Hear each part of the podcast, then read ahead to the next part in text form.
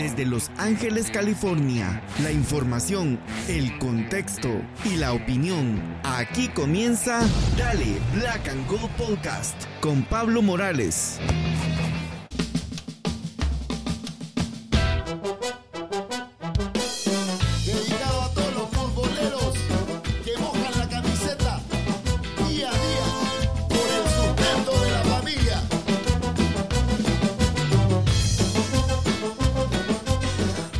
Hola, hola amigos y amigas, bienvenidos y bienvenidas una vez más a Dale Black and Gold Podcast. Yo soy Pablo Morales y Gastón Sirio aquí conmigo en esta eh, mañana en la que vamos a estar. Bueno, no es mañana o ya es más de la mañana. No, ya no es mañana. Bueno, anyways, aquí estamos, no importa porque al final, quién sabe a qué hora lo van a escuchar ustedes. Pero aquí estamos, Gastón. ¿Cómo estás, querido Gastón? ¿Cómo, cómo, cómo estás hoy? ¿Cómo amaneciste después de un empate con un poco de sabor a derrota, siento yo? ¿Cómo estás?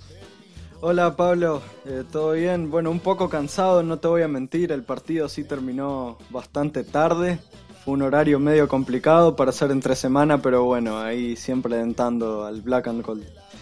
Buenísimo. Este, mm, pues como ya decía, un, tenemos muchísimo de qué hablar, Gastón. La verdad, hay mucho de qué no sé ni por dónde comenzar. Bueno, empecemos por el partido del que ya no hablamos eh, rápidamente. Eh, LAFC ganó 3 a 0 en Salt Lake. Am, qué diferencia un LAFC descansado, la verdad. Creo que fue un partido que se ganó bien, con autoridad, con tranquilidad. Eh, no voy a decir de que, de que, ¿cómo te dijera yo?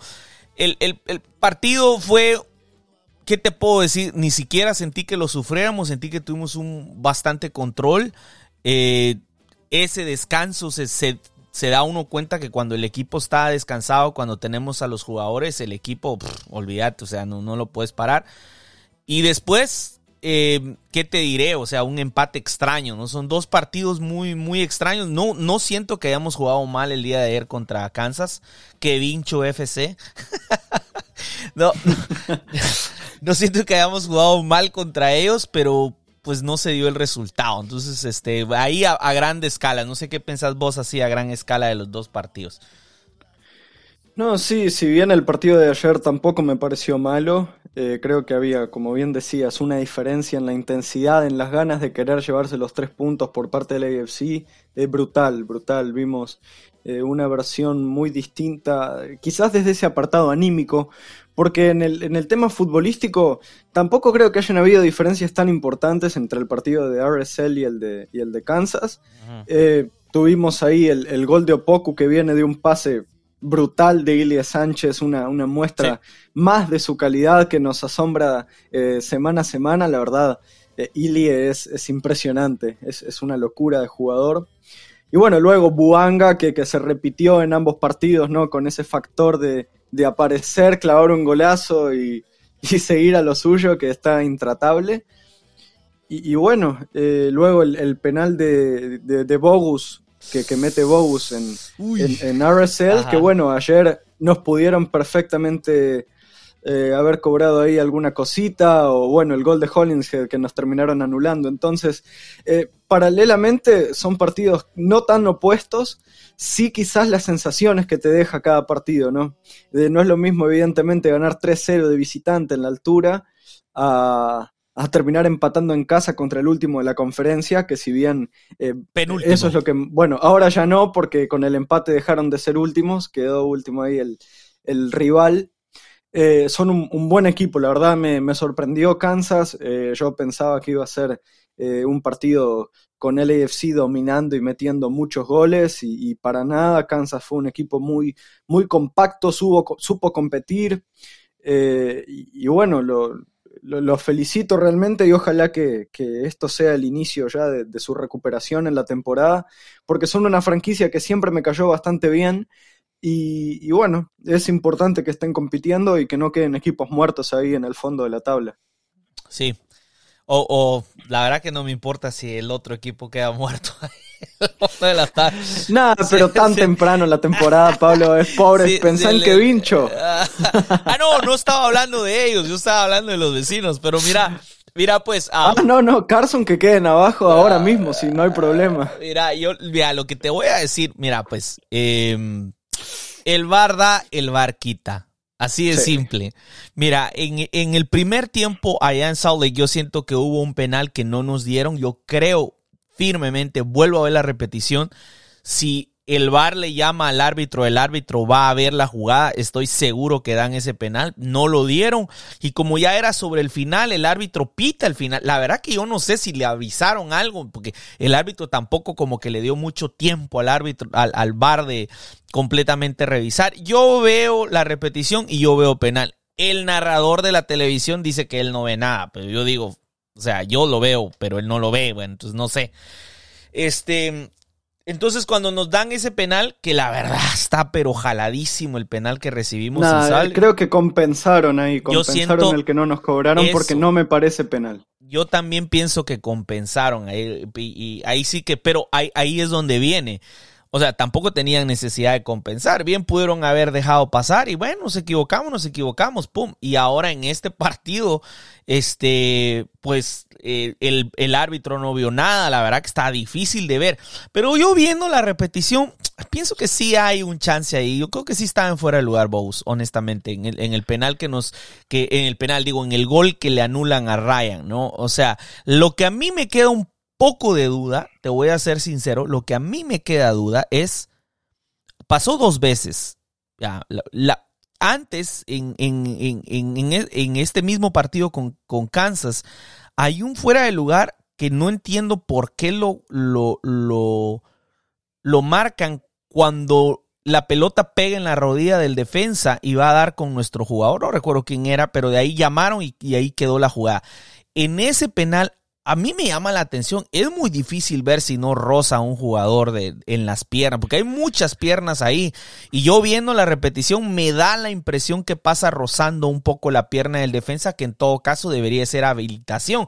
Pero la regla es tan extraña y la forma en la que se está llevando a cabo eh, lo del VAR es es, es, terrible. O sea, se, se, supone que tienen que ser claras. Yo la verdad lo veo y a mí me da la impresión que Rosa el, tobillo del, defensa, lo que en teoría debería de habilitar a Bogus, que está un poquito adelantado. Apenas, si no, es una jugada muy justa, pero eh, si de por sí el VAR a mí nunca me convence, el VAR de la MLS es aún peor, porque yo no puedo creer que para determinar un offside o no, no se tracen líneas, Pablo.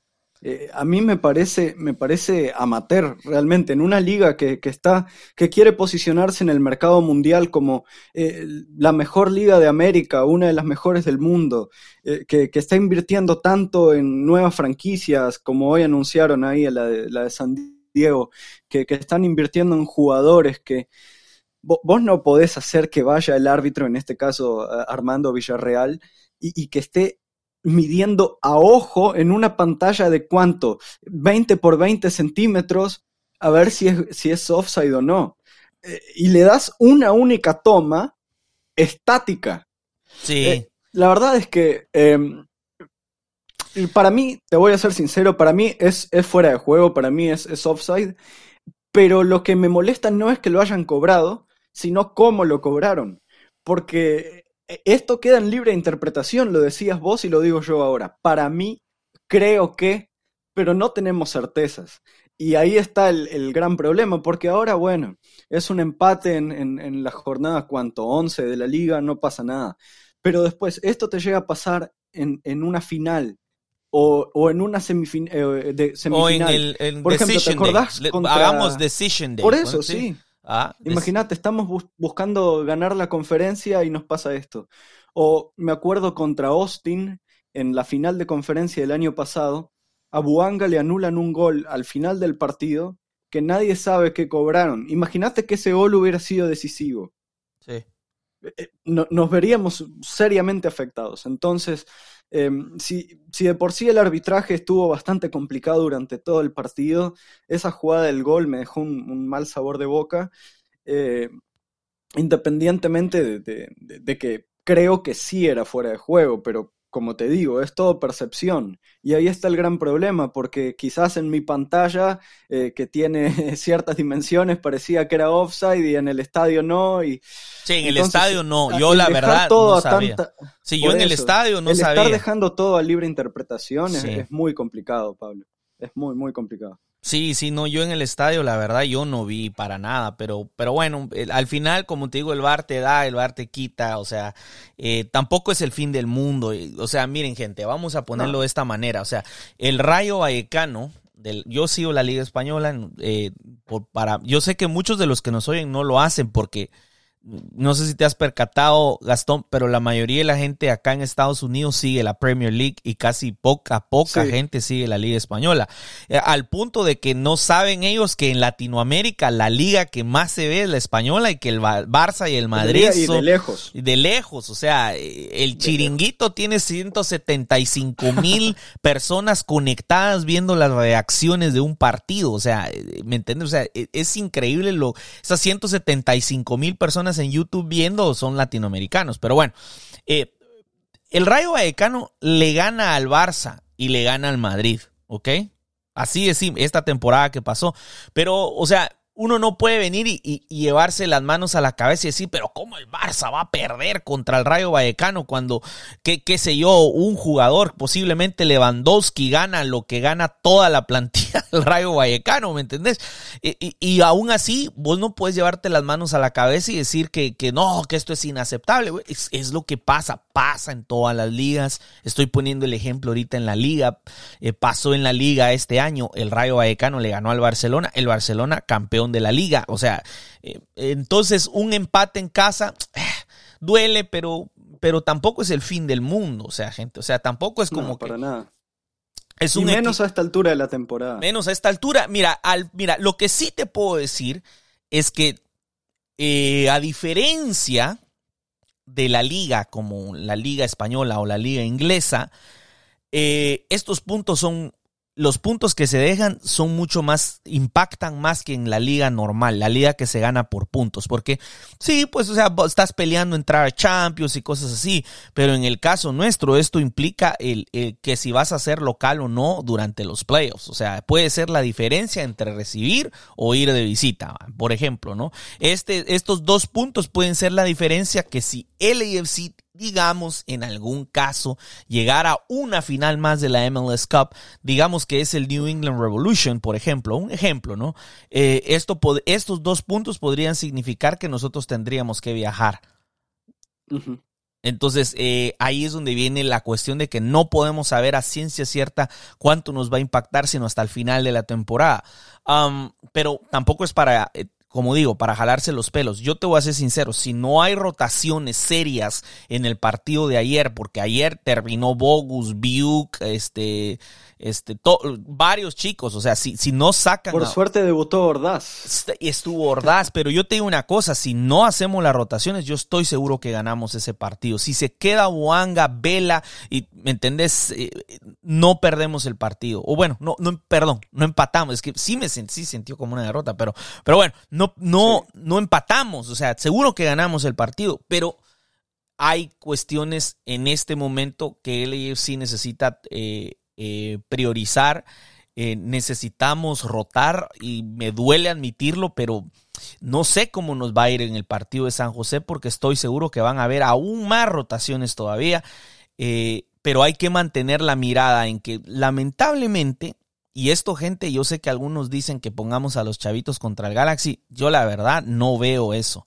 Eso no va a pasar. Yo no veo a Cherundolo mandando a los chicos a jugar contra el Galaxy. Va a ser nuestro mejor equipo y va a ser un, un derby como siempre son los derbis y, entonces necesitamos hacer esas rotaciones.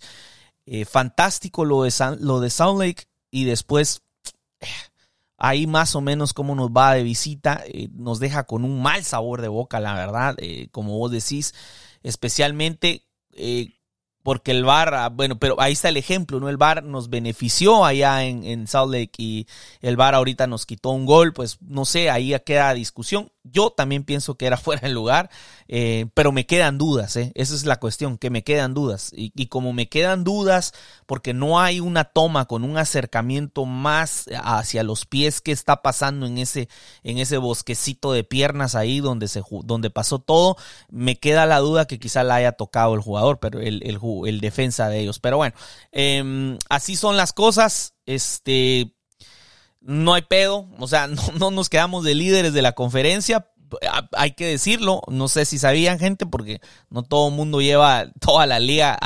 no, no, fíjate que ayer me estaba dando cuenta de esto, no todos, no todos llevamos así a la liga, la tabla. Y, ayer me andaban, un amigo me decía que estaba ahí, me dice que que, buen partido porque él sabe que Kansas es un equipazo. Yo le digo, brother, están en el fondo de la tabla. Ah, de veras me dice, exacto, o sea, él no lleva una, el fan regular no, no lleva una cuestión. Mi vecino de pase de temporada me preguntó que, que, que por qué no está Crepó, me preguntó en el partido anterior. O sea, no sabe ni qué le pasó a Crepó, a pesar que estuvo en la final y vio que se lo llevaron con la pata rota, pero no sabe, ¿va? Y por último, por último, voy a agregar que hay un programa que me gusta, que veo a veces, no sé por qué, pero es que tal vez tengo muchos amigos en Austin al final, o gente que me trató también, que quedó una relación ahí con, con, con este amigo Jorge, de Jorge Chávez de, de Austin, y también los conocí a los muchachos de a Hernán y a todos ellos cuando fuimos a Austin,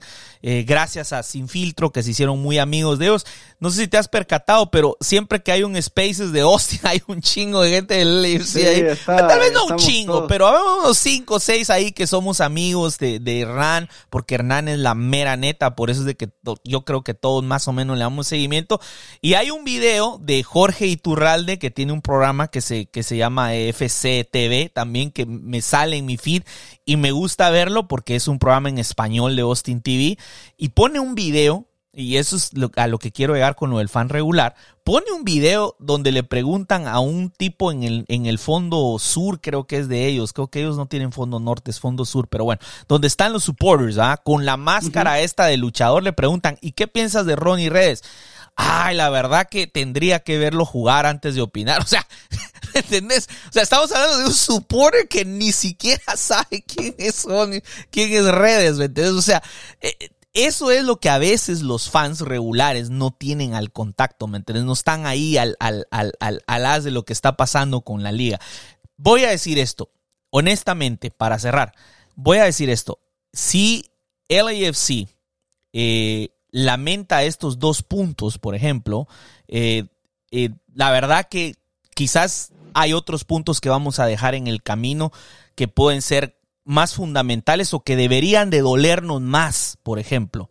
Porque mira, mira Gastón, para mí dejar puntos el día de hoy o, o, incluso perder la US Open Cup, quedar eliminados porque vamos a hacer rotaciones, no me va a doler porque sé que tenemos que ir por la CCL. La Champions es la prioridad. No sé si la vamos a ganar, pero tenemos que ir con todo. Y los puntos que se dejen o o los partidos que podamos perder en el camino por tratar de dosificar y rotar y tratar de mantener que la verdad están cayendo como mosca los jugadores. La salida de Aaron Long, brother, me dejó bien asustado. En el partido de Salt la caída de McCarthy, hoy ni siquiera estaba en la banca. O sea, eh, hay cosas que me tienen a mí más preocupado que los puntos. No sé vos. Sí, sí, el tema lesiones es preocupante teniendo en cuenta de que nos faltan dos partidos eh, antes de la primer final y uno de ellos es un clásico de alta intensidad. Eh, terminamos jugando con, con Palencia de, central, que él mismo explicaba en la rueda de prensa post partido de que nunca había jugado en esa posición, entonces algo totalmente improvisado.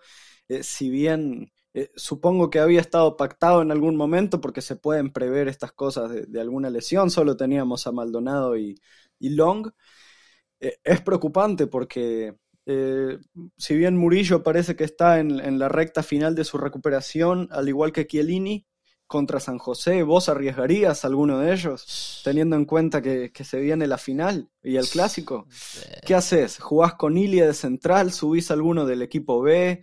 Eh, es preocupante realmente porque no sabemos cuánto tiempo tiene Aaron Long, que si bien eh, salió caminando de la cancha, que eso por lo menos me deja un poco más tranquilo las lesiones musculares son, son engañosas. Muchas veces vos podés pensar que ya estás bien y vas, te forzás y te volvés a romper, entonces eh, va a haber que llevarlo con cuidado.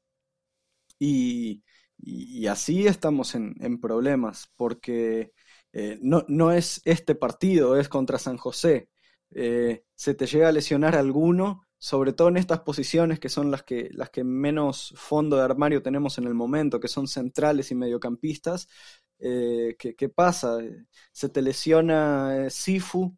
Eh, ¿qué, haces? Ah, está Dueñas, sí, pero después de Dueñas, ¿quién está? Crisóstomo. Entonces, es un problema bastante grave. Entonces, eh, confío mucho en, la gestión de Cherundolo para estos dos partidos. Pero sí, es, creo que es de las primeras pruebas de fuego de la temporada para ver la verdadera capacidad de Cherundolo, si bien evidentemente un técnico no gana el Supporter Shield y, la MLS Cup por suerte, hay todavía alguna parte de la afición más crítica que, que puede decir que Cherundolo no tiene tanto mérito. Ahora vamos a ver eh, cómo, cómo gestiona esto. Eh, es un gran desafío. Eh, por ejemplo, Bob Bradley está teniendo muchísimos problemas en, Toronto con las lesiones y, no está pudiendo ganar. Y sabemos que Bob es un muy buen entrenador eh, y, Toronto tiene un, plantel excelente, tiene grandes jugadores. Entonces, quedará por verse qué, qué pasa.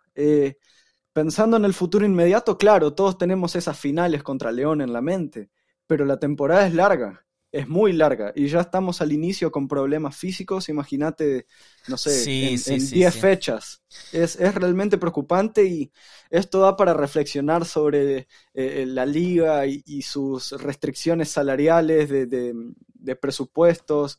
Eh, la verdad es que creo que es algo bastante estructural porque por algo le pasa a todos los equipos. En casi ninguna otra liga pasa tanto. Eh, como, como en la MLS, que terminan jugando tantos juveniles en, tan, tan recientemente iniciada la temporada. Así que veremos contra San José. Es una incógnita. Yo de ese partido realmente no sé qué esperarme. Es más o menos como, como estos últimos dos. Que en la previa vos no podés sacar una alineación porque Cherundolo te sale con algo completamente distinto o, modifica piezas en estas rotaciones. Eh, no sé, yo, yo confío ciegamente, pero eh, no, puedo prever demasiado. Sí, mira, me hacemos honestos, ahorita el, sentimiento o, eh, o sea, cómo es como se sienten las, parece que estuviéramos ya a final de temporada, parece que estuviéramos ya empujando en lo último que queda para poder llegar a ganar un título. Así es como se siente el hecho de que haya sido un mes de descanso eh, prácticamente entre, el, entre la semifinal y la final, eh, mira, honestamente, la gente estaba diciendo, oh, que, que, no va a tener ritmo de competición León y que nosotros llevamos la ventaja. Bueno, pero viendo todas las lesiones, yo creo que quizás León es el que va a tener la ventaja de no haber jugado, porque Independiente, ¿qué te sirve tener ritmo de, competición si el ritmo de competición es que te, se te lesionaron 3, 4 y tenés que empezar a improvisar? Por ejemplo, Palencia tuvo que jugar de central ante la lesión de Long, o sea, o sea, es la primera vez que se tiene que juegan juntos. Entonces, a pesar de todo, no estuvo tan mal, por así decirlo, el, el, partido sobre el final. Tuvimos, eh, yo sé que es Kansas y que no viene bien, pero nos vimos bien. Eh, yo pienso que merecimos haberlo ganado. Lamentablemente no se nos dio. Eh, tuvo la de la victoria. Y, y, y, y ¿qué te diré? Ya vamos a hablar ahorita de Buick, pero, pero a lo que quiero llegar es que se siente como que es un final de temporada, como que estamos gateando tratando de llegar a esa final, ¿me entendés? Y que lo que pase después de esa final, estoy seguro que realmente eh, uno como hincha y la gente que dice lo tenemos que ganar todo, yo personalmente eh, sí pienso que si ganamos la, la Champions, eh, no es que ya no quiera que, que salgamos campeones o que no me importe el resto de la temporada, pero creo que, que ese logro podría decirse que es ya un logro de toda la temporada, ¿me entendés? Porque son muchísimos partidos. Estamos hablando de US Open Cup, estamos hablando de la liga y haber jugado la Champions, o sea, tres torneos al inicio. Y yo sé que todavía nos falta la League's Cup, ¿verdad? Y que si en caso, y, y, aquí no es que no crea en mi equipo, solo porque la verdad que los partidos hay que jugarlos. Si le ganamos al Galaxy, y digo sí, porque la verdad que no sabemos cómo vamos a salir contra el Galaxy, así como está la situación. Eh, puede ser de que el, el, sábado, después de jugar con San José, alguien, eh, Velas, imagínate que Vela diga que siente una molestia, o sea, no va a jugar contra, contra el Galaxy. O sea, es, es exacto, entonces no sabemos quién va a jugar contra el Galaxy. Y esa incertidumbre de que, como vos decís, no sabemos cuál es la alineación titular porque Cherundolo tiene que estar rotando y cambiando demasiado. Crea una incertidumbre en nosotros. Si pasamos al Galaxy la final de la US Open Cup, uh, o no, tendríamos otro partido tres días después de la final de León en casa. Tres días después tendríamos un partido. Y ya, ya de ahí, ya la final de la Open Cup es en septiembre. Entonces, ya media vez logramos pasar, ahí se acabó. Y después venimos a seguir con una liga por un mes más o menos. Y después ya viene la League's Cup. ¿Me entiendes? Entonces, que posiblemente sea un descanso, porque la verdad es que, me, parece que nosotros no tenemos que jugar desde el inicio por haber eh, sido. Entramos en, ronda, de, no me acuerdo si es eh, octavos, Igual que Pachuca, entramos en octavos. Ahí vamos a tener un respiro, porque en realidad no van a ser tantos partidos. O sea que realmente la, la meta es para nosotros, en el buen sentido, es derrotar al Galaxy. La verdad que lo de San José a mí, si por mí fuera que pongan al LAFC 2 y que pase lo que pase, te soy sincero, a, pesar de que nos estamos arriesgando una goleada, porque yo sé que es, es, es San José, y, San José no es el San José del año pasado, ni del antepasado, ni del... ¿me O sea, este San José juega mejor, ¿no? Este, este San José tiene, Luchi González le ha dado una nueva cara, ¿va? Entonces, a lo que voy es, necesitamos dejar afuera al Galaxy de la US Open Cup, ganar la Champions y después aún tenemos que pasar uno más de la US Open Cup y ya de ahí ya podemos descansar un poco. Y ya los muchachos se ven cansados y se ven agotados y es preocupante porque no vamos ni a la mitad de la temporada, vamos tal vez un tercio de la temporada. Entonces, este puede ser también, ojo que puede ser también, y lo mencionaba Diego Valeri, que por cierto, Diego Valeri, mis respetos en, en, eh, como comentarista deportivo ahora en Apple TV. O sea, mis respetos, man. O sea, ¿no los, no los has escuchado? Eh, posiblemente sí, pero sin darme cuenta que era Valeri. Ponele atención. estoy consumiendo bastante el, Season Pass. Mira, anda, tienen buen contenido ahí. Anda al wrap up en español, donde están hablando de todo lo que pasó en la jornada, y escucha, ponele atención a Valeri. Valeri dice que es como jugador, él entiende que LAFC está ahorita con la mentalidad en la final y que quiera que no, eso te afecta como jugador en tu desempeño en estos partidos previos. Los muchachos puede ser que están más desgastados porque es que está esa sombra ahí, pues tal vez no sombra, sino digámoslo así, esa meta. Estás tan cerca, ¿me entendés? De jugar la final y, y ganar un título y tenés que aventarte todos estos otros partidos que en el fondo vos sabés que lo tenés que hacer, pero que tampoco son como que lo que te gustaría estar haciendo. Imagínate, si a nosotros como aficionados nos da pereza alguno de estos partidos, otro partido más. imagínate a los jugadores. Los jugadores que son los que entrenan día a día, que son los que están, eh, que tienen eh, bonos, que tienen premios económicos, que tienen eh, todo en, en, juego para esa final. Yo, a ver, yo estoy pensando en León, sabiendo que hay un clásico, sí, bueno, pero es de copa y una ronda muy baja.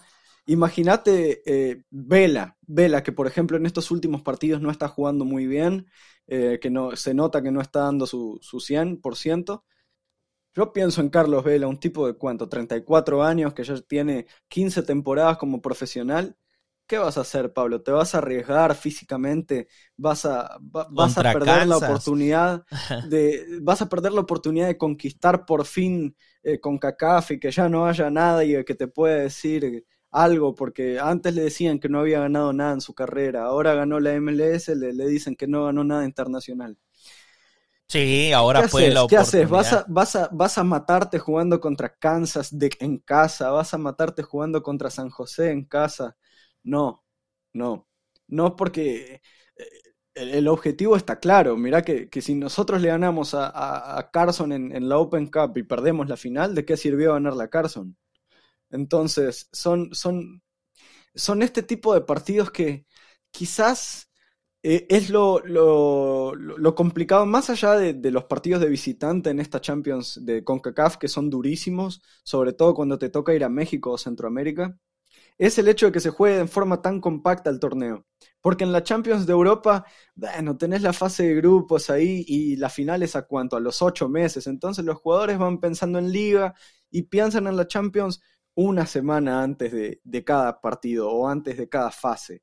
Acá tenés la semifinal que todavía sigue la efusividad de, la eliminatoria contra Filadelfia y, tenés eh, partidos clave y tenés eh, la final en, muy poco tiempo. Así que eh, ojalá que, ganemos contra, contra San José, sea el equipo que sea, obviamente. Pero como bien decías, Pablo, si perdemos, al siguiente. Posiblemente en, al final de la temporada nos estemos lamentando de haber dejado estos puntos por el camino, pero hay que, hay que fijarse prioridades, es así, y más en un calendario tan congestionado. Mira, yo pienso que yo no me voy a lamentar de estos puntos porque yo entiendo que tienen un propósito mayor, la votación. Entonces, yo creo que después de la CCL, pase lo que pase, ganarla o no ganarla, porque incluso no ganándola, yo aún pienso, bueno, es que lo teníamos que hacer, teníamos que rotar. O sea, los puntos que se pierden con la mentalidad en algo mayor, no hay por qué lamentarlos. Ahora, cuando ya termine la CCL, entonces ahí sí, ahí sí ya no podemos dejar más puntos porque ya, ya se acabó esto de que la rotación es para prepararte para una final. Ahora ya estamos hablando de que lo que tenemos que hacer es tratar de quedar lo más arriba posible para ser locales en los playoffs. Ahora bien, ya para, para ah, antes de que antes de que cambie de tema, porque hay varios temas que tenemos que tocar. el desempeño de los jugadores durante este partido, eh, empezando por Buke, ¿no? O sea, Sí, sí, está, está cabrón, la verdad, porque mm, tampoco quiero matar al jugador. no creo que hable español, así que no, no, no, espero que escuche o que alguien le diga que escuche el pedacito donde lo va a, destrozar. No lo quiero destrozar, pero tengo que admitir que el impacto que se espera por el precio que se pagó, lo tengo que volver a recalcar, no lo estamos recibiendo. O sea, definitivamente em, parece que aquí estoy ya a punto de darme por vencido con él. Y yo sé que para mucha gente esto que digo les va a molestar, ¿va? porque lo he comentado con algunos amigos y algunos se han molestado. Pero, pero la realidad es que sí, no le veo, man. Lo siento mucho, pero no, no le veo, no le veo la capacidad para desequilibrar de la manera en la que debería para el, para el hype que se creó con su llegada, de que nominado al Golden, Golden Boy, me parece algo así, de, Europa, y, y, que pues que, eh, no sé, la verdad que yo no lo veo, no lo veo, y, y, y, la tuvo el día de ayer para, por ejemplo, haberse hecho el héroe que metió el gol, y mete ese gol y es el jugador del partido, ¿me entendés? O sea, ahí estuviera con su, con su bufanda ahí el jugador del partido, pero, pero no, o sea, no, no ha podido. Entonces, este, mm, toma muy malas decisiones. Ese es el verdadero problema. Mira, el, tipo es rápido, el tipo tiene, eh, tiene buen control de balón. Eh, lo que pasa es que veo que a la hora de tomar las decisiones, en, tanto para pasar y como para definir, está completamente mal. Entonces ahí es donde yo ya no sé qué pensar del, jugador. Eh, por otro lado, o oh, bueno, seguí, contame vos de Biuk antes de que me, me cambie otro jugador. Bueno, eh, em, como decía en, un podcast anterior, no recuerdo hace cuántos, eh, yo le voy a dar esta temporada. Realmente creo que, cuesta adaptarse a esta liga, lo vimos con varios jugadores. Pero sí, em, más allá de temas de adaptación que, bueno, pueden justificar parte de su mal rendimiento hasta ahora, hay cosas como que no, que, no se ofrezca a pedir la pelota o, que se esconda atrás de los defensas que, me molestan realmente. Vos veías a Bogus, Bogus que tampoco está teniendo un rendimiento espectacular. Eh, la verdad, eh, está siendo correcto, pero nada del otro mundo. Pero él ayer intentó liderar el ataque, sobre todo cuando estaban Ordaz, eh, Bogus y, y Buscaba la pelota, se ofrecía, lo notabas con ganas de impresionar. En cambio, a Buick lo veías caminando la cancha eh, y yo no entiendo realmente eh, por qué, porque él no juega nunca. Y, y, cuando juega son 10, 15 minutos. En esta tuvo la oportunidad de jugar media hora y parecía que no tenía ganas de estar en el partido. Yo ahí tuiteé a ver si alguien que estaba en el estadio lo, leía. Alguien avísele a Buke que está en la cancha, por favor, que que, parecía que estaba, no sé, haciendo las compras en el supermercado, que caminando por, por las góndolas, Pablo. Era, era desesperante realmente ver que, que Nathan Ordaz, un jugador que estaba haciendo, no oficialmente, pero formalmente su debut en el primer equipo, con muchísima más ganas, muchísima más intensidad, eh, un impacto eh, eh, que en comparación al de Bobus, es, perdón, al de Buke fue extraordinario, te deja con esa sensación de, evidentemente en cuestión de talento, dudo que Ordaz, si bien es un, un, juvenil muy interesante. Dudo que en talento y habilidad ahora mismo Ordaz sea mejor que Buke, porque Ordaz no estaría nominado al Golden Boy. Entonces, te deja con esa sensación eh, que quizás es la frustración que ustedes sentían al ver a Brian Rodríguez. Si bien creo que Brian tomaba mejores decisiones en construcción de juego, sí a la hora de definir era espantoso y lo sigue siendo, según he leído ahí eh, a hinchas de la América. A pesar que el gol de él los llevó a la siguiente fase. ¿eh? Exacto, pero igual lo, están criticando bastante. Eh, quizás es, esa frustración que yo no sentía porque a Brian lo veía siempre con otros ojos, como el, prodigio de Peñarol de mi equipo, entonces siempre lo, cuidé más. Pero eh, es complicado porque, porque Buke tiene mucha competencia, tiene mucha competencia, tiene, ahora mismo te diría que tiene por delante a cinco delanteros, los tres titulares, es decir, Vela, Buanga, eh, Opoku, luego Bogus, y ahí viene Buke. Entonces, los minutos que va a tener van a ser reducidos. Y si en esos pocos minutos no logra siquiera demostrar interés en estar a la cancha, eh, deja, deja, deja realmente malas sensaciones. Pero ojalá que se recupere porque, eh, como vos decías, te das cuenta que es un tipo con condiciones, te das cuenta que cuando agarra la pelota tiene buena técnica, tiene buen, buen dribbling, tiene velocidad. Tiene ese, aura, claro, ese aura de, de, talentoso. Pero los resultados no salen, entonces espero que, que ahí em, Ante Razov, que si no me equivoco es croata como él, que, que le pueda... Que le hable en croata. Claro, que, que, lo, que lo ponga a razonar ahí con algún piñazo como el que le pegó a, a Herrera, el del América, y así que lo despierte de una vez. Cuando, cuando necesites alguien le grite algo, le puedes hacer tag a Juanito Vargas ahí. Él está ahí cerquita ahí de la, de la portería del Fondo Sur.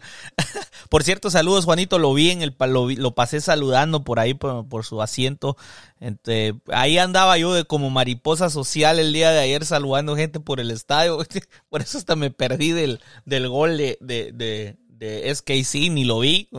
Fíjense que iba subiendo las escaleras para mi lugar después de haber ido a dar la vuelta olímpica. De la mano de Pablito la vuelta vamos a dar. Dije yo fui a dar la vuelta olímpica al estadio saludando gente. Y cuando subí, cuando empecé a subir las escaleras íbamos ganando y cuando llegué al final y salí, ya íbamos empatados y digo, ¿qué pasó? Ya estamos uno a uno. Pero bueno, saludos a Juanito. Ahí él cuando necesites que despierte a un jugador, él le puede gritar algo al oído. Mira, el otro jugador del que hay que hablar, bueno, de verdad quiero decir esto, ¿eh? Si Buke no fuera un europeo en el que se gastó tanto dinero y viniera de la academia LAFC junto con Ordaz, ¿a quién le daría dos más minutos? eso, con eso la dejo ahí, va. Con eso dejo a Buke. Para pensar. Sí, para pensar. Y pasemos al otro, que es el otro jugador que tuvo un impacto grande en el partido y que fue el héroe de la US Open Cup y que ahora se vistió de villano porque la verdad, el gol de Kansas, yo sé que Russell es un jugadorazo, me encanta, siempre he dicho que me encantaría que jugara en el LAFC, no de DP, pero si pudiera venir junto, así como vino Sánchez de gratis, pues enhorabuena que venga Johnny Rosso. Eh, le mete un gol ahí entre las piernas a Long, me parece, no sé si es a Long o a, Mal, o a Maldonado. Le mete creo la, creo que es Long. Le mete la pelota entre las piernas y agarra de sorpresa con no sé, la verdad que yo veo dónde pasa la pelota y dónde eh, Jakopovic Martinic está parado y siento que pudo haber hecho más. Te soy sincero. Para mí, se comió el gol. Y Se lo comió. se lo comió. Y que si está ahí Crepó o McCarthy, no entra ese gol y ganamos 1 a 0. Y bueno, no, estamos hablando de otra cosa, ¿no? Eh, que pudo haber sido una goleada, pero que aquellos lograron defenderse bien. Pero creo que hay responsabilidad en él, pero también, seamos honestos, es el tercer portero, o sea. Sí, por eso. Es que eso es lo que tuvo este partido. Terminamos con el tercer portero, el tercer lateral jugando de central y el cuarto central. No, fue realmente trágico, tragicómico por momentos. Pero sí, no, y, y en el gol, si bien evidentemente la responsabilidad mayor es de Jakupovic, porque eh, no se puede esperar de un arquero con experiencia en Premier League que, que, no sepa colocar el cuerpo y las manos cuando le viene un, un, tiro raso, por más fuerte que sea. Era bastante anunciado, tampoco es que Russell tenía Sí, muchas opciones Era de pase. anunciado, cierto. Era, era un tiro muy anunciado. También ahí el, el- el palito, como se dice acá, no sé, la, la- la- la puya para, para la defensa.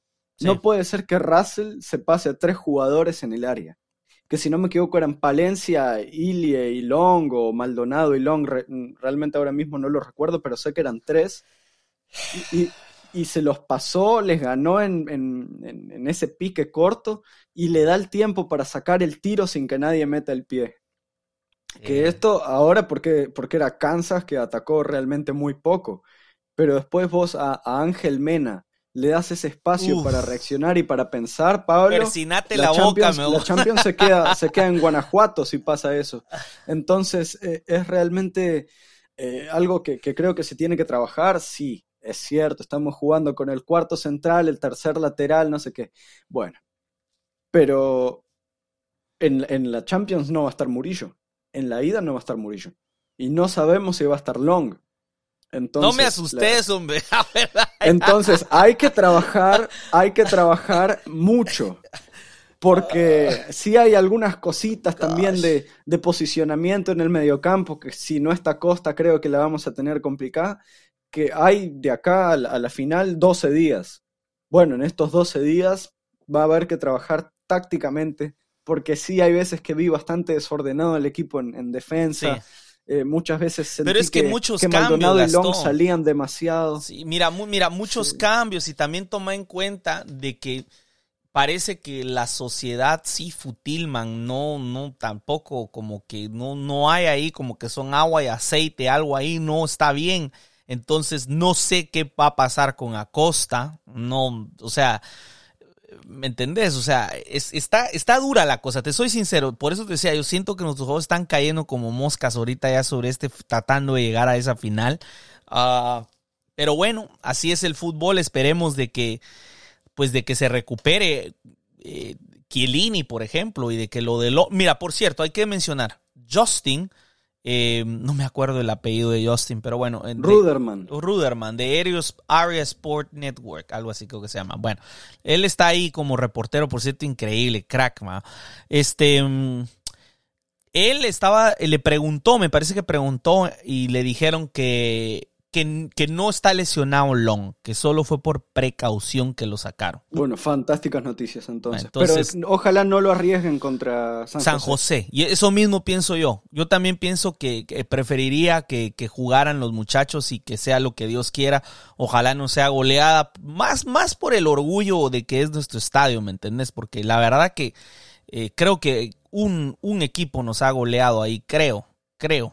Ah, creo que fue, de hecho creo que fue este, creo que fue Kansas de hecho, pero bueno, eh, anyways, eh, tendría que revisarlo, pero sé que no nos han metido sendas goleadas, o sea que ha sido, nuestra casa ha sido una fortaleza en ese aspecto, pero bueno, este, mm, hay que ver cómo se recuperan, por lo que dicen, eh, Murillo va para afuera, pero muy buen punto, debido a Marías, Murillo no va a estar en el partido de ida de la Champions, entonces, este, aunque se recupere, que dicen que ya está. De hecho, él estaba cuestionable el día de ayer, no estaba como lesionado.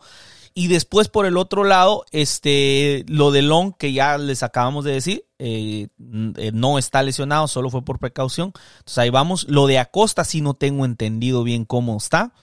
Pero Y cuando le preguntaron a Cherundolo se negó a, a dar actualizaciones. sí, eh, así que bueno, no parecía ser tan grave.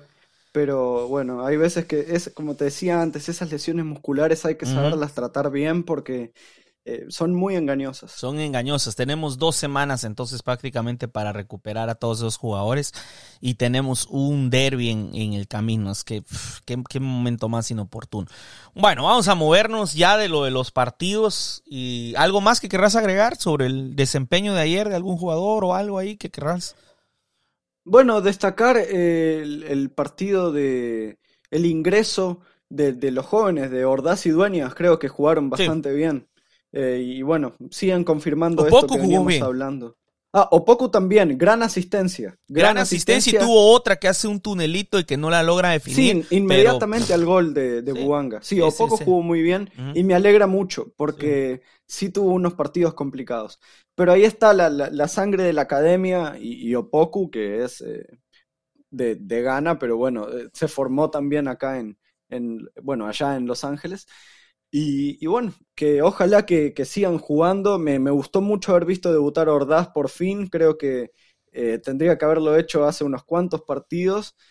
Y, ojalá que, que, les sirva como motivación para dar competencia, sobre todo Ordaz a Buke por esos minutos como delantero. Sí. Bueno, este, mm, gente, tenemos noticias, varias noticias en los últimos 15 minutos este, de este show. Ah, la primera es que hace unos minutos, no hace mucho tiempo, eh, fans del Ranger FC contestando a un tuit de Fabricio Romano diciendo que ya está prácticamente súper adelantada las conversaciones de Cifuentes con el Ranger FC de... ¿Dónde son? De Escocia, ¿no? Sí, de Escocia. De Escocia. Eh, es uno de los dos grandes de Escocia. De Escocia. Está el Rangers FC y el Celtic. Son, los dos, son los dos rivales. Bueno, pues aparentemente Sifu dijo que. No, no Sifu dijo, sino que, perdón, Fabricio Romano, el famosísimo este, reportero de fichajes, dijo que ya están avanzadas las conversaciones, bastante avanzadas. Y entonces los fans del Rangers se empezaron a poner ahí este, comentarios positivos sobre Sifu. Y en uno de ellos Sifu les contesta que también gracias y que también los ama. Así que, así que mm, ya como se pueden imaginar, prácticamente confirma de que Sifu ya está palabrado más que vendido, si no es que ya hasta ya viene la maleta de dinero en camino para, para los Estados Unidos. Este, me imagino que esto se va a dar cuando se abra el fichaje en junio, me parece a finales de mayo, creo que se abre la ventana junio. Eh, no sé cómo es en Escocia. Sé ah, bueno, en, eso las es principales ligas europeas es el primero de julio. De julio. Pero no sé, no sé en Escocia si se abre sí, antes. Sí, tenés razón. Tendríamos que averiguar. Más adelante les diremos ahí al rato y estén al tanto de las redes. Pues bueno, pues lo, pero aún así eso significa que Sifu va a estar para la final. No se va a ir mañana, ni la otra semana, ni en dos semanas. O sea, si se va, se va a ir cuando llegue el verano. Ah, en el verano se va para el Rangers, ¿verdad? Lo que sí es que sería bonito que se fuera con un título más, con el de la Champions. Ojalá, ojalá. Mira, acabo de fijarme y en Escocia abre el 10 de junio. Ahí está. Junio. Así que la final podría ser su último partido. Sí, la final eh. podría ser su último. La final en casa el 4 de junio podría ser ya su último partido, posiblemente. Así que bueno, ahí, estamos. Gracias a Sifu por todo lo que le ha dado al, equipo. La verdad que eh, no tengo ninguna queja. Este, yo sé que hay subidas y bajadas. Todo jugador tiene subidas y bajadas. O sea, nadie ha sido hay que recordar a Tuesta, que es alguien al quien le debemos mucho, jugadorazo, pero que también cuando ya lo estaba palabrado para Brasil, también como que el jugador se cuida también, pues, porque no quiere lesionarse y que se caiga. Sí, con Rossi pasó lo mismo. Que se caiga el fichaje. Es lógico. Es lógico. Entonces, es lamentable. Ojalá que, pues, ojalá que lo use de manera positiva, de tratar en esa final dejarlo todo para poderse ir por la puerta grande con un título, ¿verdad? Y, y que todo vaya bien. Este, pues eso es lo que sucedió hoy en la mañana con lo de, con lo de Cifuentes. Por otro lado, durante esta semana eh, salen, eh, sale a la luz los salarios. Y lo de los salarios es súper interesante, gente. La verdad que podría haber sido todo un episodio hablando de los salarios.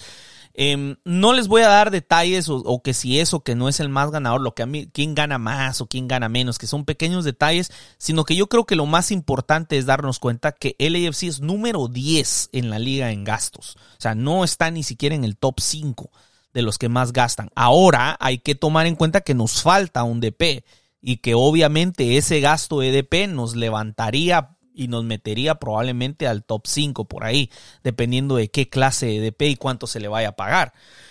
Entonces, claro, si le vas a pagar como a Buanga 2 millones, tal vez no llegamos al, top 5, pero no sabemos quién pueda venir, ¿no? Pero me llama la atención algo, y es que si uno va al, a, digamos, a las, eh, las estadísticas donde hacen eh, por colorcitos y te ponen las, las barritas cuánto gastamos, llama la atención que Toronto, que es el que más gasta y que está en los últimos lugares de la liga, eh, su gasto de EDPs es, prácticamente el 55% de todo su presupuesto. O sea que estás volando tu presupuesto en dos, tres jugadores. Y después los demás jugadores no ganan mucho. El AFC es un poco más equilibrado. Que está casi dividido en, en tres tercios un tercio de DP, un tercio de TAM y un tercio regular. Lo que quiere decir de que la construcción ha sido mucho más saludable. Cuando veo los salarios, ya no vuelvo a ver salarios como cuando creo que la TIF Blessing ganaba 60 mil o 65 mil al año. O sea, hay, fans que ganan más que eso, fans regulares que ni siquiera están en el fondo norte y que ganan más que, que la TIF Blessing al año en aquel primer año cuando él empezó. Vi el de los más bajos, por ejemplo, Crisóstomo, que gana 85 mil, por ejemplo, uno de los más bajos. Y Dueñas, que gana más de 100 mil dólares, que me pareció interesante para tener, para ser un chavito que acaba de llegar. Entonces gana, gana más que Ordaz, me parece. Dueñas. Sí, eh, sí, es que eh, realmente no sé cuándo fue, pero si no me equivoco, a Dueñas le renovaron el contrato, a, tanto a Dueñas como Tony Leone, que se les terminaba no sé si a fin de esta temporada o del anterior. Así que hay una actualización y el de Ordaz es el primer contrato profesional. Sí, sí, puede ser esa la, la, la, razón. Entonces ahí llama la atención, Carlitos ahora gana 3 millones, es otra cosa que llama la atención ya que ya no es de los siete, Chicharito estaba con de los de los más pagados, 7.44 millones. Shakiri del Chicago es el que tiene más. O sea, está fantástica la información, la pueden ir a buscar online sobre los salarios y ahí se puede uno divertir viendo un montón de cosas sobre los salarios y, y sobre todo la comparación entre que los equipos que más gastan, el Galaxy y Toronto, son los que están en los últimos lugares de cada conferencia. Entonces, eh, fascinante, ¿no? Entonces, para que le tengamos un poco más de respeto a John Torrington con lo que ha hecho y quitarnos, el, si es que se le puede tener más respeto y más confianza a John Torrington de que sabe lo que está haciendo, eh, al ver los salarios te das cuenta que contrario, porque toda la liga se está quejando pensando que nosotros éramos los que más gastábamos y pues resulta que no. No, sí, mis respetos nuevamente para Thorrington. Creo que con este ya son como tres o cuatro podcasts consecutivos en los que le pido perdón por haber dudado de él en, en el 2021, que, que estábamos ahí con los hashtags eh, Bob out y JT out. Bueno, gracias Thorrington porque sacar a un, a un, crack como Buanga por dos millones de, de, dólares al año, mientras algunos muertos como Shakiri están ganando casi ocho, es, es realmente impresionante. Eh, porque que si Shakiri gana ocho, Buanga tendría que ganar 16. Entonces, eh, Es, es, realmente eh, un, una gran gestión. No dudo, de todas formas, no dudo que Buanga pida algún aumento oh, si sigue a este, a este nivel sí. y que pase a ser el mejor pagado del equipo. Eh, y bueno, también, eh, bueno lo de Vela, que, que, aceptó la reducción salarial, creo que es merecida, eh, porque no, no es el mismo de 2019, no es el mismo de 2018, ya es un jugador más maduro, tanto mental como físicamente, que ya, ya está pasado su mejor momento, sigue siendo muy determinante, leí muchas críticas al pobre Carlitos este año y el año pasado eh, que, lo querían fuera, que está lento, que no sirve. Carlos Vela es un jugador que siempre tiene que estar jugando, siempre tiene que estar en la cancha. Es realmente fantástico verlo eh, cómo controla la pelota. Si bien ayer no estuvo muy certero con los pases, la forma que tiene de perfilarse, cómo pone el pie eh, por debajo del, de la pelota, es realmente una locura, Carlitos.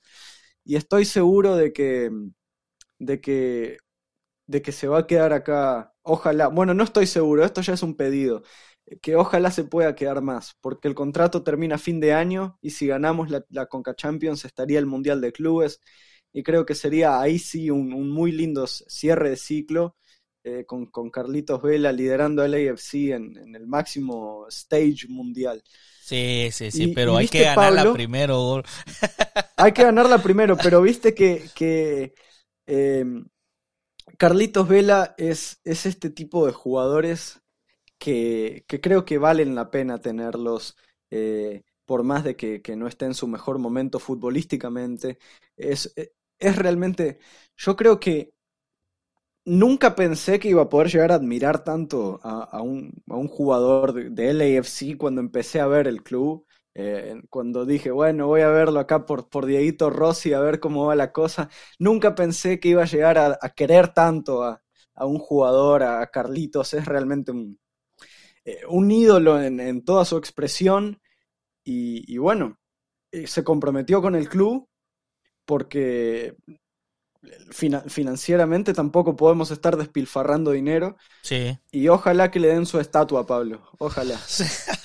sí, ¿verdad? Bueno, ser, sería interesante. Bueno, yo pienso que si ganamos otra, tal vez sí, pero bueno, vamos a ver. Este, otra cosa, otra noticia, gente, sale el ranking oficial de los clubes de CONCACAF. Este ranking es importante porque vamos a entrar a una nueva etapa de la Champions League, o sea que de la CONCACAF Champions League. Eh, la primera fase, digamos así, que fue desde, desde los 60, me parece, hasta el 2008, se llamaba Campeones Cup, ¿ah? The Champions Cup era el nombre. Era un torneo que se jugaban creo que cuatro equipos y usualmente era en, en, un país anfitrión nada más en cuestión de una semana. O sea, es un, la Champions Cup la ganó el DC United, la ganó también el Galaxy. El Galaxy llegó a una final que perdió de Champions Cup en el 97 y después la gana el Galaxy en el 2000, me parece, contra el Olimpia. Eh, hay que decir que tuvo solo equipos centroamericanos, pero también hay que, tampoco le voy a restar mérito. Yo sé que algunos fans hardcore del norte ahorita están jalándose los pelos por lo que voy a decir, porque cómo puedo hablar cosas buenas de Carson, pero la realidad es la MLS en ese entonces no tenía el nivel de jugadores que tiene ahora y que los equipos centroamericanos tampoco estaban tan reducidos, llamémoslo así, en económicamente. Estamos hablando de 90 y 2000. O sea que ganarle al Olimpia de Honduras para un equipo de MLS era una cuestión bastante difícil, o sea que sí les costó. Y ahora mismo lo sigue siendo. No, lo sigue siendo, pero era mucho más en aquel entonces porque en aquel entonces los equipos mexicanos se daban el lujo de poner a los juveniles y al segundo equipo para jugarle a la MLS, igual les ganaban. O sea, así de, de casi semi profesional era la liga en ese entonces, en esos primeros años. Entonces, ganaron la copa, se la ganan al Olimpia, pues ahí está, pues, o sea, esa era la, la Champions Cup, ¿va? A partir del 2008 empieza el nuevo formato que es la Champions League, que es la que conocemos ahora, en la cual el primer equipo en ganarla en este nuevo formato de la MLS es el Seattle Sounders y el único equipo de la MLS en este nuevo formato que ha estado en dos finales es Los Ángeles Football Club, con esta final en la que vamos a estar. Este, esperemos, esperemos la podamos ganar, pero ya nos pone como el equipo que ha estado más veces en más finales. Si contamos, obviamente, todas las finales, los Estados Unidos se queda atrás porque ni siquiera tenía liga en los 70s, 80s, ¿me entendés? O sea, obviamente eh, las mayores finales son de equipos centroamericanos y de equipos mexicanos, que eran los que más jugaban la competencia porque acá ni siquiera teníamos liga, entonces, o, o bueno, sí había liga, pues, pero no, no, no a ese nivel. Entonces, ante la nueva formato que se va a empezar, me parece que es el otro año, tengo que rectificar, eh, va a ser un, torneo en el que va a incluir a más equipos.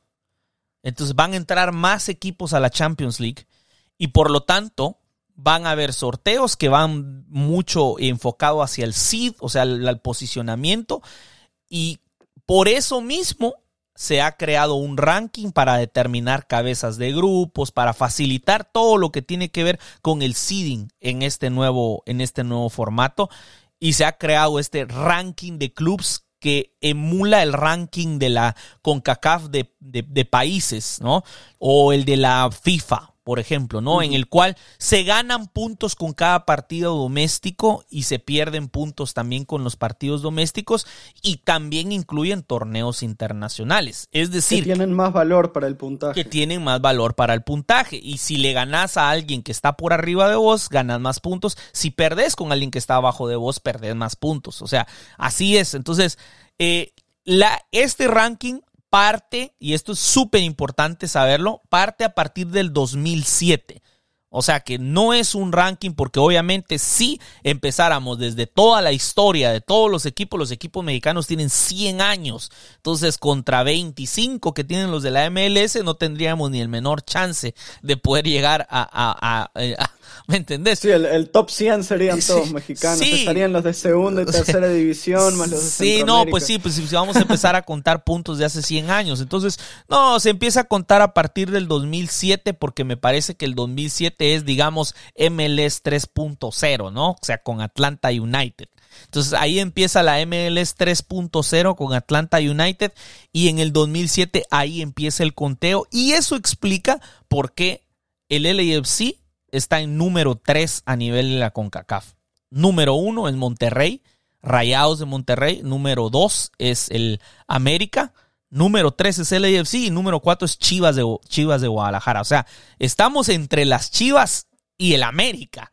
Que no, es, impresionante. Es impresionante. en tan poco tiempo es, es que te das cuenta, Pablo, que estás entre los dos más grandes de México de CONCACAF, son los dos más grandes de CONCACAF, seamos sinceros. mira, Pablo, te voy a decir más, del continente. Son, son, son gigantes de sí, No, sí, si bien acá muchos no se los toman en serio porque está ese constante de mérito a la CONCACAF y, que se buscan burlar. Yo que, que, que, que no tengo esos prejuicios, digamos, soy muy consciente de que estar, Pablo, Chivas eh, es si no es el equipo con más tradición de México, pegan el palo. Lo mismo el América.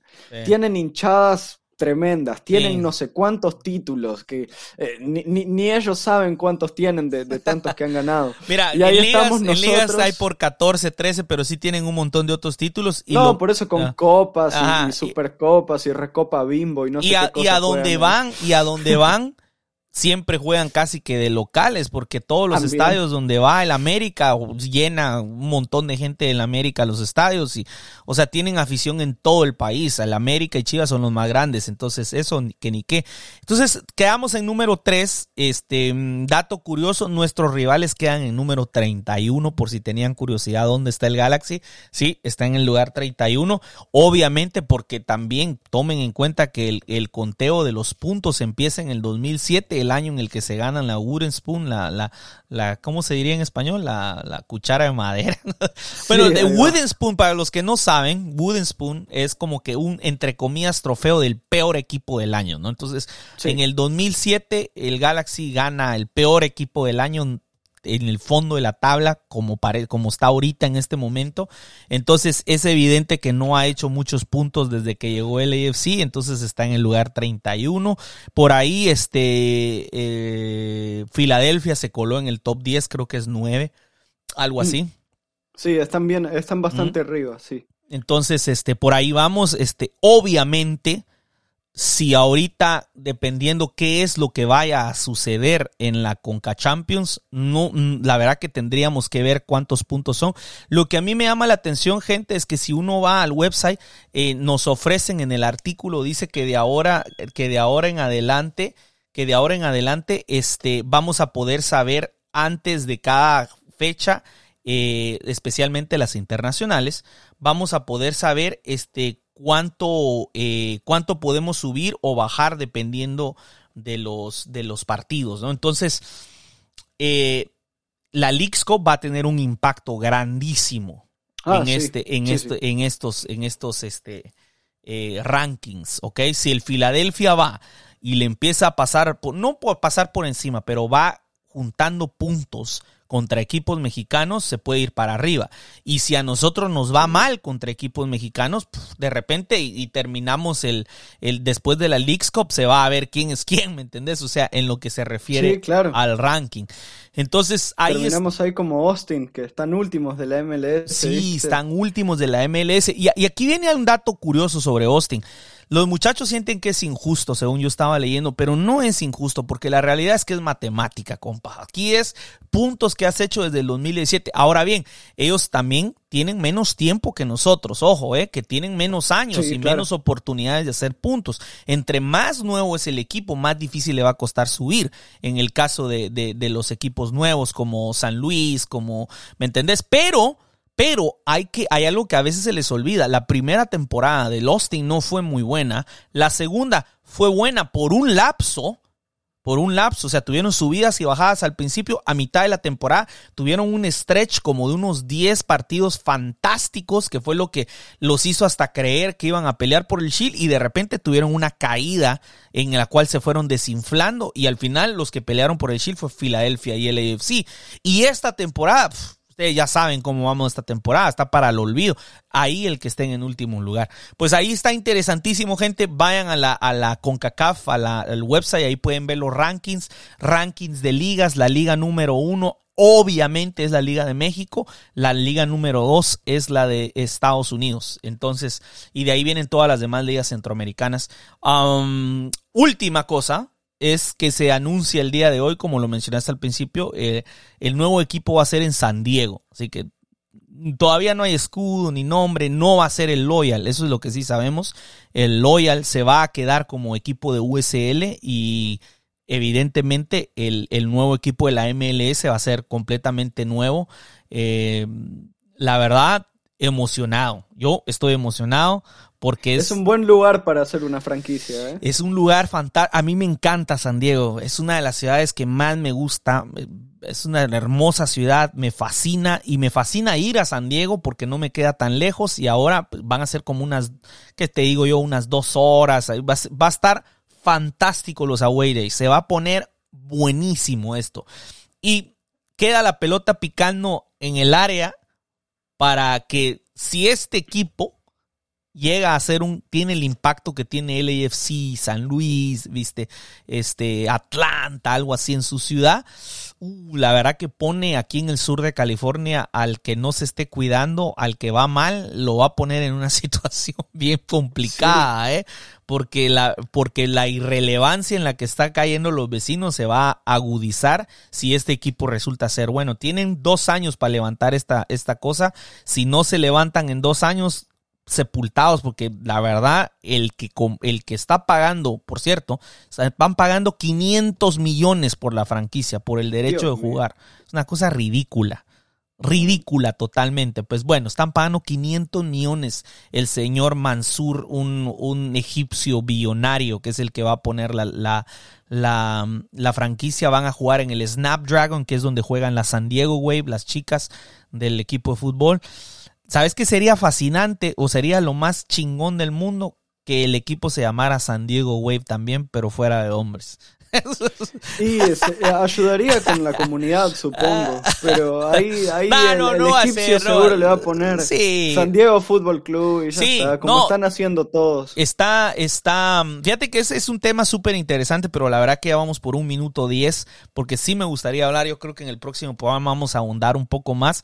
Sí me gustaría hablar eso de los nombres. Yo personalmente quería Club Atlético de San Diego, pero de, lo que yo quiera es irrelevante. Lo que importa son los que, los que están en esa ciudad. Ellos son los que van a los que van a ser representados por ese equipo.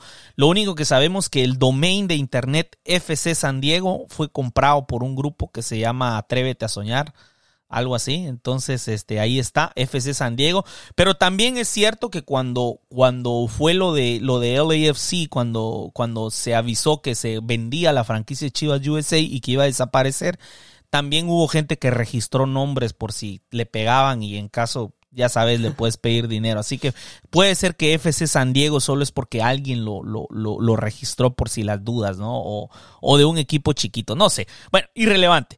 Este, se acabó el tiempo. Gracias, gente, por estar en sintonía. Últimas palabras, querido Gastón.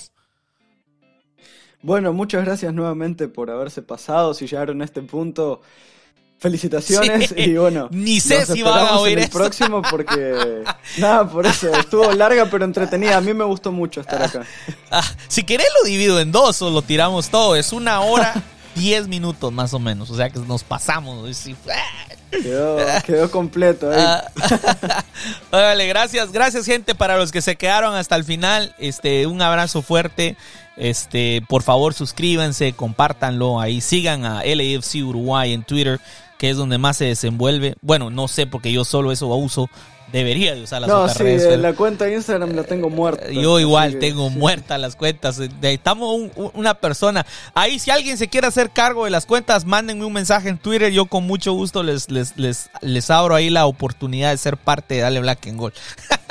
Porque yo ni las uso. bueno, pues un abrazo fuerte y hasta la próxima. Y vamos, equipo, vamos.